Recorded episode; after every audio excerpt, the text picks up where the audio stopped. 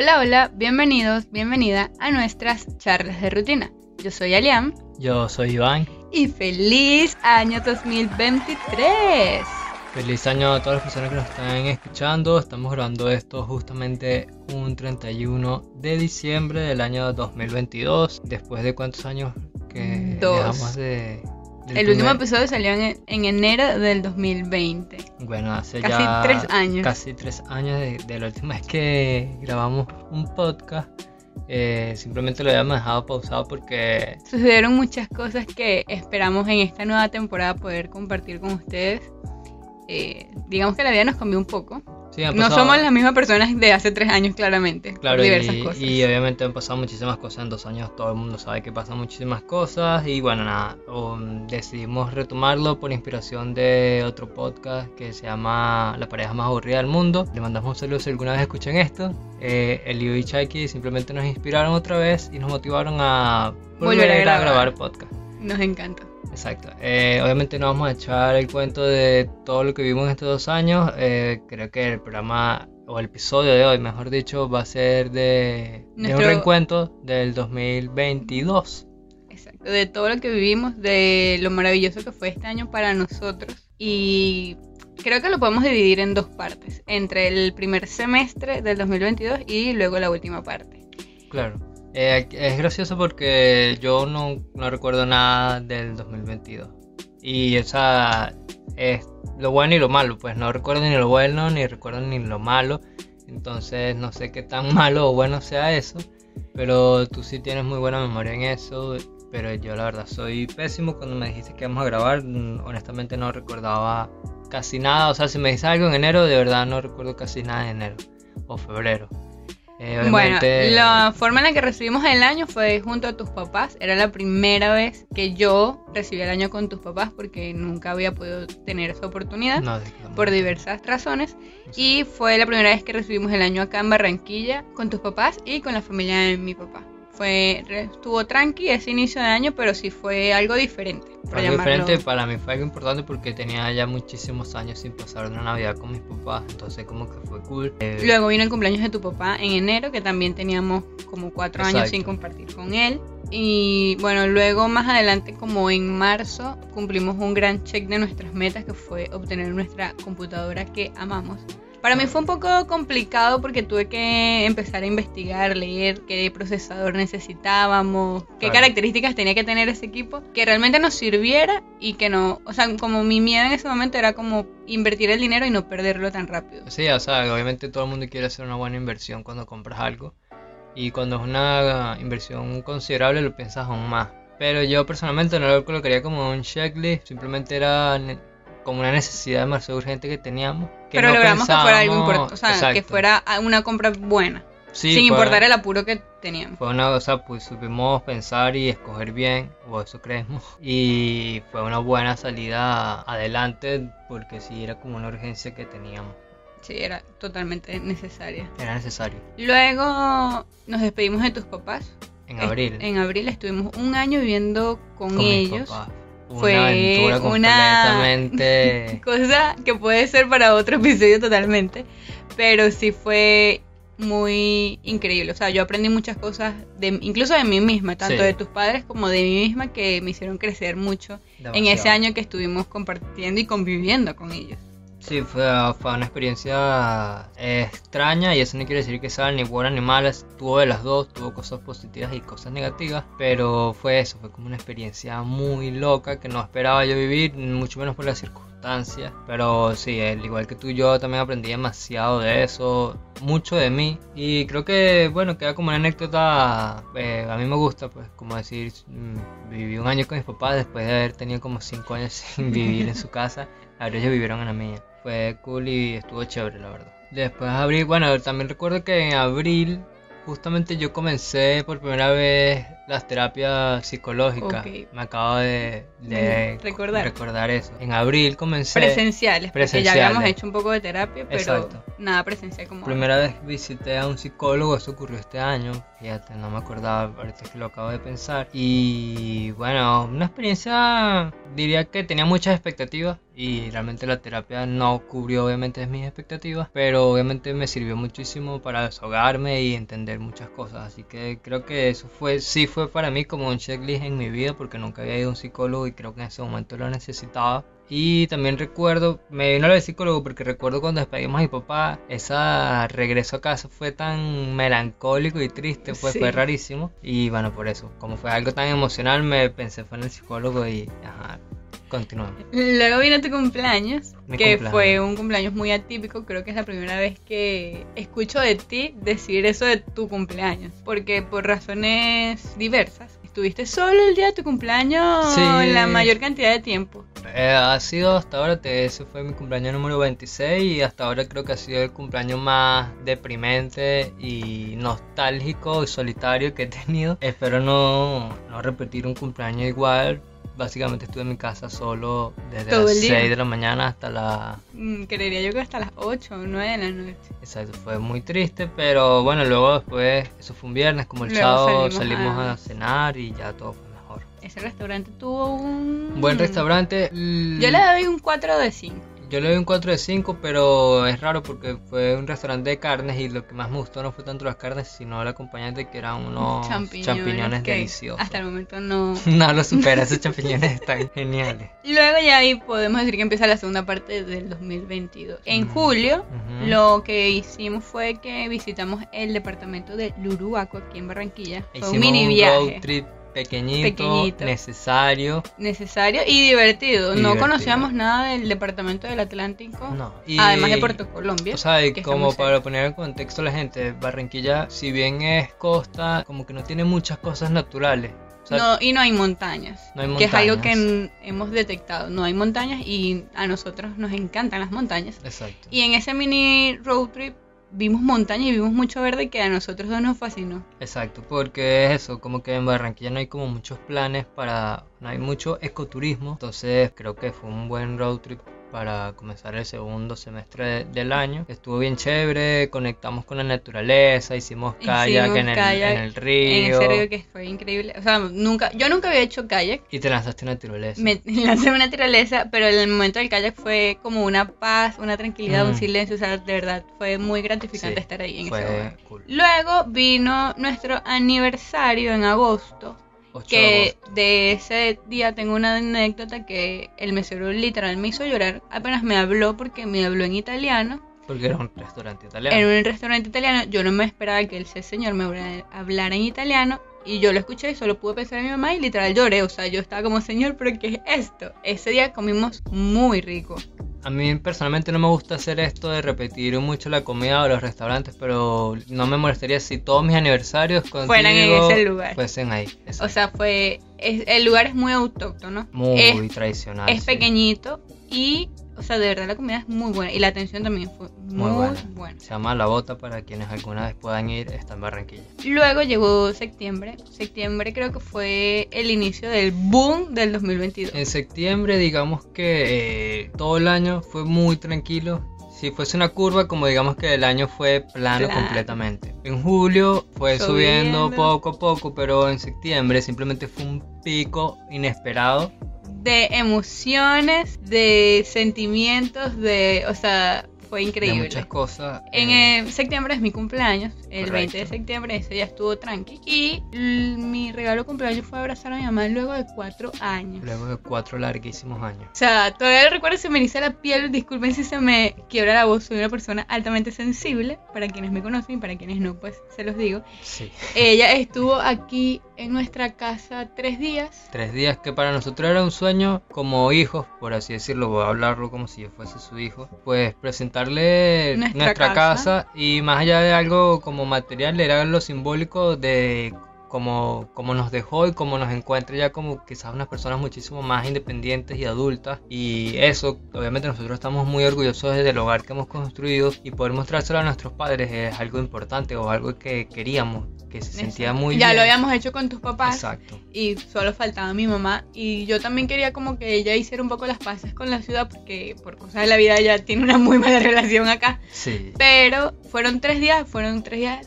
súper intensos. Fueron días intensos. Nunca ella- voy a olvidar el momento en el que fuimos al centro y Una o locura. sea, fue una locura, una Claro, locura. porque fue como, oye, bueno, tu mamá viene de Italia, este, un vuelo larguísimo y solo iba a estar aquí tres días, entonces era como intentar hacer todos los planes posibles en tres días, cosa que fue complicado, fueron días como salíamos en la mañana y regresábamos en la tarde, caminábamos muchísimo, pero... Nos acostábamos tarde porque teníamos muchas cosas que hablar. Exacto, además, pero fue genial, pues, ver como ese choque otra vez a una persona que está acostumbrada al primer mundo, traerlo otra vez al tercer mundo y, y, y sentir como todo ese caribe, como todo ese, sí, Sí, ese sabor, esa calor, energía, esa- exacto, o ese latino que tenemos, fue muy bonito también mostrarle eso, pues. Y luego pasó lo- otra cosa muy importante que fue, fuimos a Venezuela los tres. Fuimos a Venezuela los de tres, nuevo, después de nuevo, cuatro años. después de cuatro años. Mis expectativas, la verdad, estaban muy bajas porque yo recuerdo, o sea, ya yo sabía que yo iba a ir a Venezuela, yo no lo podía creer.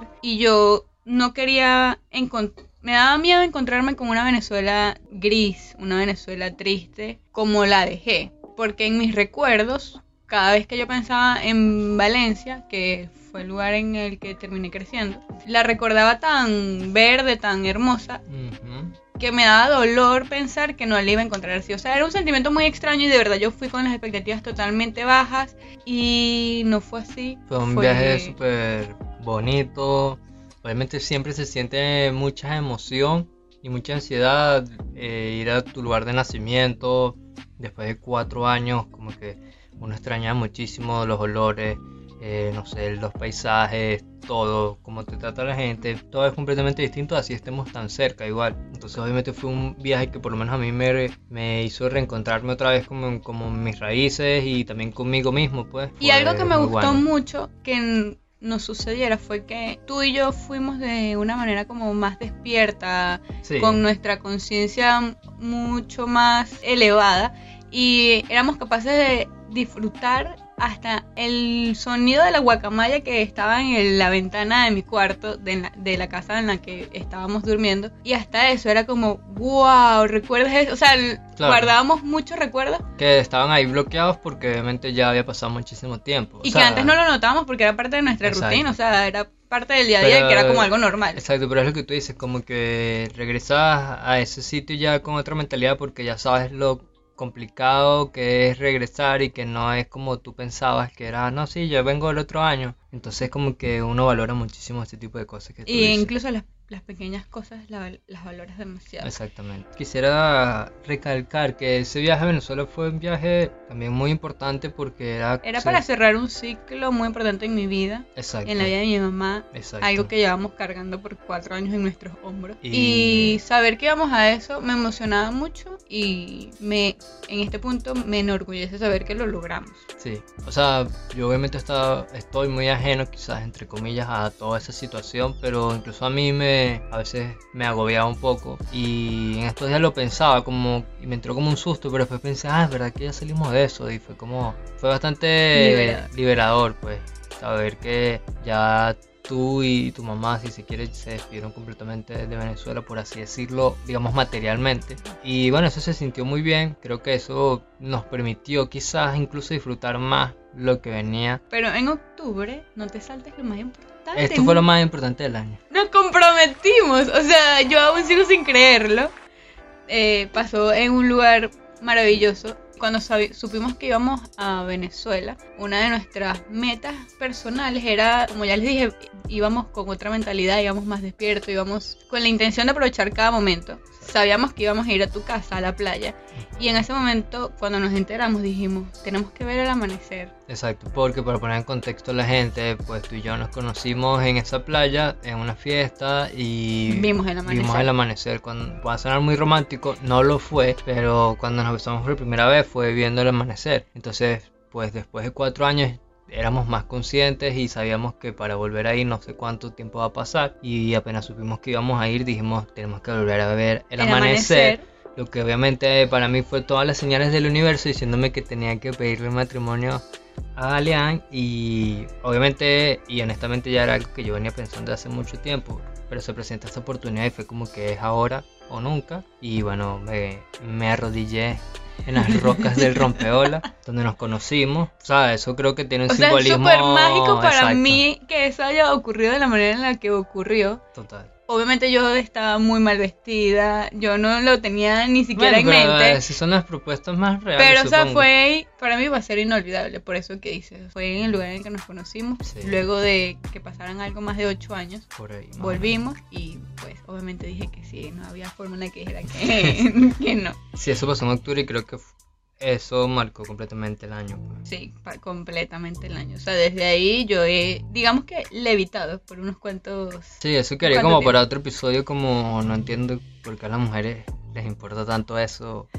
Pero, Pero o sí. sea, en parte lo puedo entender, pero aquí no vamos a No hablar hablemos de de eso. eso ahorita. ahora. Y luego de que pasó todo esto de la propuesta, pues tú y yo nos separamos. Sí, agarramos rumbos distintos. Tú fuiste. Luego de cuatro años de vivir juntos, nos separamos. Exacto, un- tuvimos unas mini vacaciones de nosotros mismos y yo me quedé con Trabajando. mi familia trabajando y tú te fuiste con tu familia en Mérida. en Mérida a Andes. volverlos a ver después de otros cuatro años. Exacto. Y fue, o sea, mi- Para mí fue un viaje muy bonito. Sí. Reencontrarme en Mérida, para quienes no la conozcan, es un lugar frío donde se vive mucho del turismo y poder o sea, poder volver a ver eso me, me encantó porque me encanta la naturaleza de por sí. Luego nos regresamos, bueno, yo me regreso a, a Colombia Ujú. pasa la despedida traumática con mi mamá, gracias.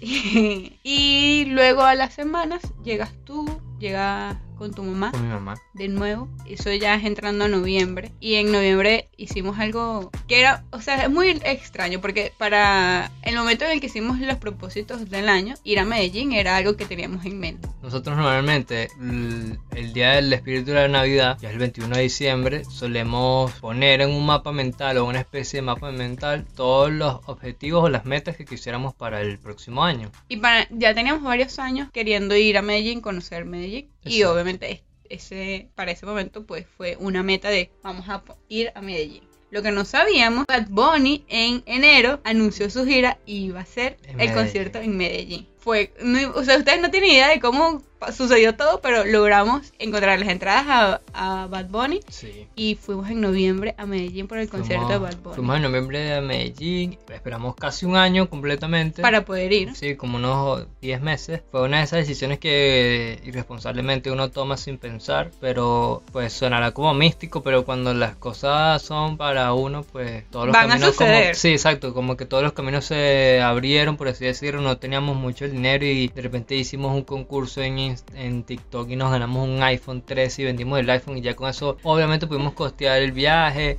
y pagar algunas deudas, entonces como que al final de año ya montaba en la fecha, todo se solucionó así de rápido.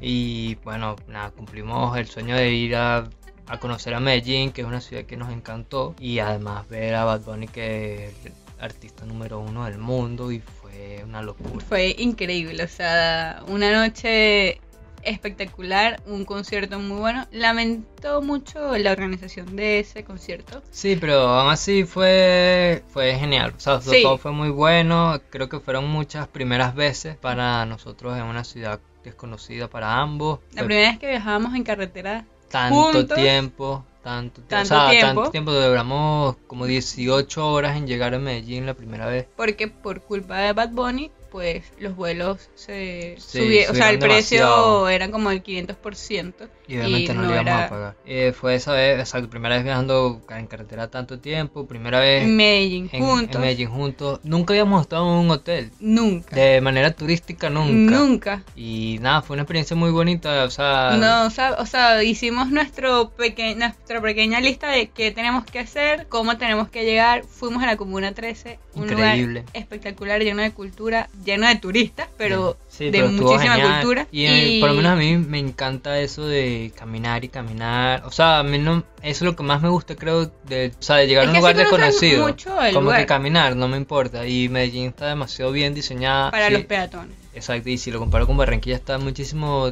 bien diseñada por el hecho de que tienes el, el metro, entonces como que te mueves en estación en estación y aún así caminas. cor- recorres toda la ciudad.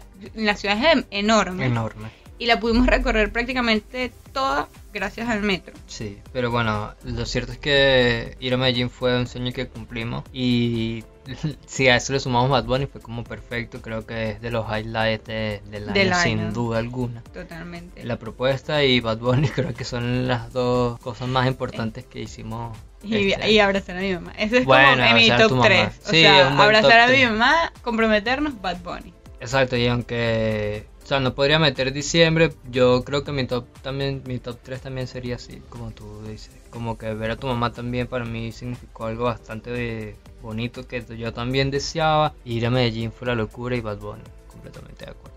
Y en diciembre una de las cosas que sucedió es que ahora somos un hogar de paso de un pequeño perrito. Sí, en diciembre, que estamos en diciembre, ya el último día de diciembre, como hace 15 días Cabe destacar que fue la final del mundial. fue el final del mundial, Argentina ya ganó, lo sufrimos como todos, todo increíble. Y ese mismo día, Llegó Toby, pero nosotros realmente no le decimos Toby, sino que le decimos Leo, porque primero Toby es un nombre demasiado común común. en perros. Exacto, y es como que coño. Y bueno, le pusimos Leo claramente por Leo Messi, por el día del mundial. Eh, es una adquisición, wow.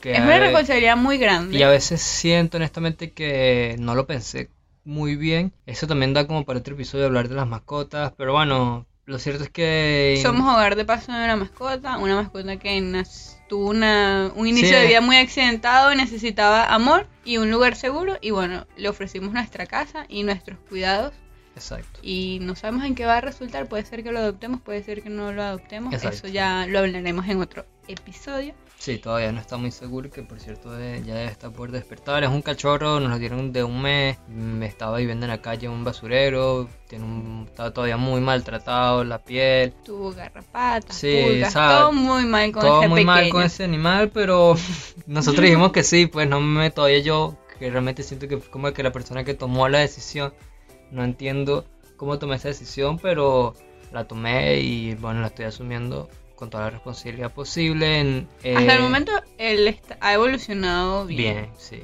Y creo que si él pudiera hablar, él va a decir que está muy feliz. O sea, solo lleva dos semanas acá y la f- el video de cómo entró a cómo está ahora es... Es Un buen cambio. Sí, es un cambio muy bueno. Igual no y sabemos cuánto tiempo le queda de vida a ese cachorro porque no sabemos qué puede, qué puede mañana, suceder. Pero, muy feliz, creo que me llenó mucha, no diría alegría, honestamente creo que me llenó de amor. Es lo que siento Sí. cada vez que lo veo, es como muy tierno y eso me llena de mucho amor. Entonces, pues, en el fondo siento que yo necesitaba eh, eso y por eso tomé la decisión.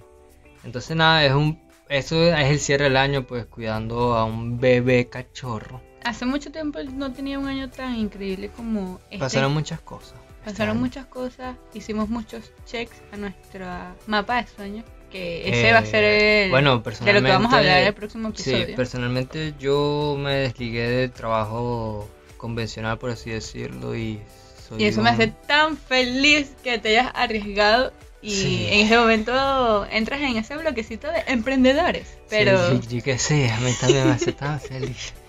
No, obviamente a mí sí me hace feliz, pero es un camino demasiado complicado. retador. Retador, exacto. Es una montaña rusa. Eh, digamos que el camino es una montaña rusa, con muchas subidas y muchas bajadas y mucha velocidad y mucha lentitud también. Igual creo que pasa en la vida laboral cotidiana, solo, Sí, solo que que, un- pasa mucho más lento y se supone que vas más seguro. Exacto. Pero- al final lo cierto es que este año sí tomé la valentía de, de hacer eso y quizás no salió como yo esperaba, Por pero ahora. por ahora, exacto, pero estoy súper tranquilo y, y ha sido bueno, no me arrepiento de eso. Se lo recomendaría a todo el mundo, pero bueno, también sé que es algo... Hay que ser responsables. Y que no es algo para todo el mundo. pues. No. Lo cierto es que, bueno, personalmente creo que eso fue uno de los grandes cambios que hice en mi vida este año. Bueno, si hablo de mí, también justo en diciembre también decidí como parte de terapia escribir. Escribo como una especie de diario o algo así. Y eh, hago me ejercicio y bueno, nada, como que este último Últimos mes... meses has cambiado bastante. Sí, Te has dedicado más tiempo a ti y eso me hace muy... Me Exacto. hace sentir orgullosa de ti. a mí también me hace sentir orgulloso de mí, créeme. Dije, tengo que hacer esto y lo estoy haciendo. Entonces, personalmente creo que esos son mis dos cambios, como que mucho más tiempo para mí, para mi creatividad y creo que eso fue lo que más cambié en este año. Sé que en el 2023 pues nos irá muchísimo mejor que este año y bueno, gracias por llegar hasta aquí, gracias por escucharnos. Estoy Sí. muy emocionada por retomar esto, no saben cuánto me emociona. Bueno, este, por mi parte yo no estoy tan emocionado, tengo que ser completamente honesto, este, no fue contra mi voluntad ni tampoco estoy aquí obligado, pero pues me cuesta mucho emprender proyectos sin tener como todas las cosas que yo quisiera. Pero no sé cuánto vaya a durar esto, espero que dentro de una semana o 10 días tengan el otro episodio. Gracias que a tengan todos. un feliz año, un feliz 2023 para todos los que nos están escuchando. Sí, gracias a todas las personas que nos están escuchando. eh, si les gustó esto, síganos. Y bueno, nada, exacto. Feliz año. Eh, la pasen con sus familias o con sus amigos. Pero lo más importante es que estén felices, por favor. Por favor, que tengan paz mental. Es También. un gran deseo. Y si son esas personas que se ponen todos nostálgicos y que a llorar, que ay, que recordar, lo respeto.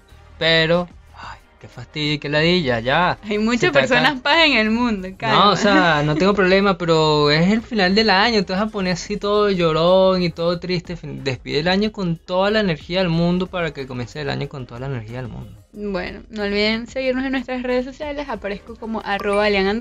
Y yo estoy en TikTok en Instagram como arroba un tal Iván Sánchez.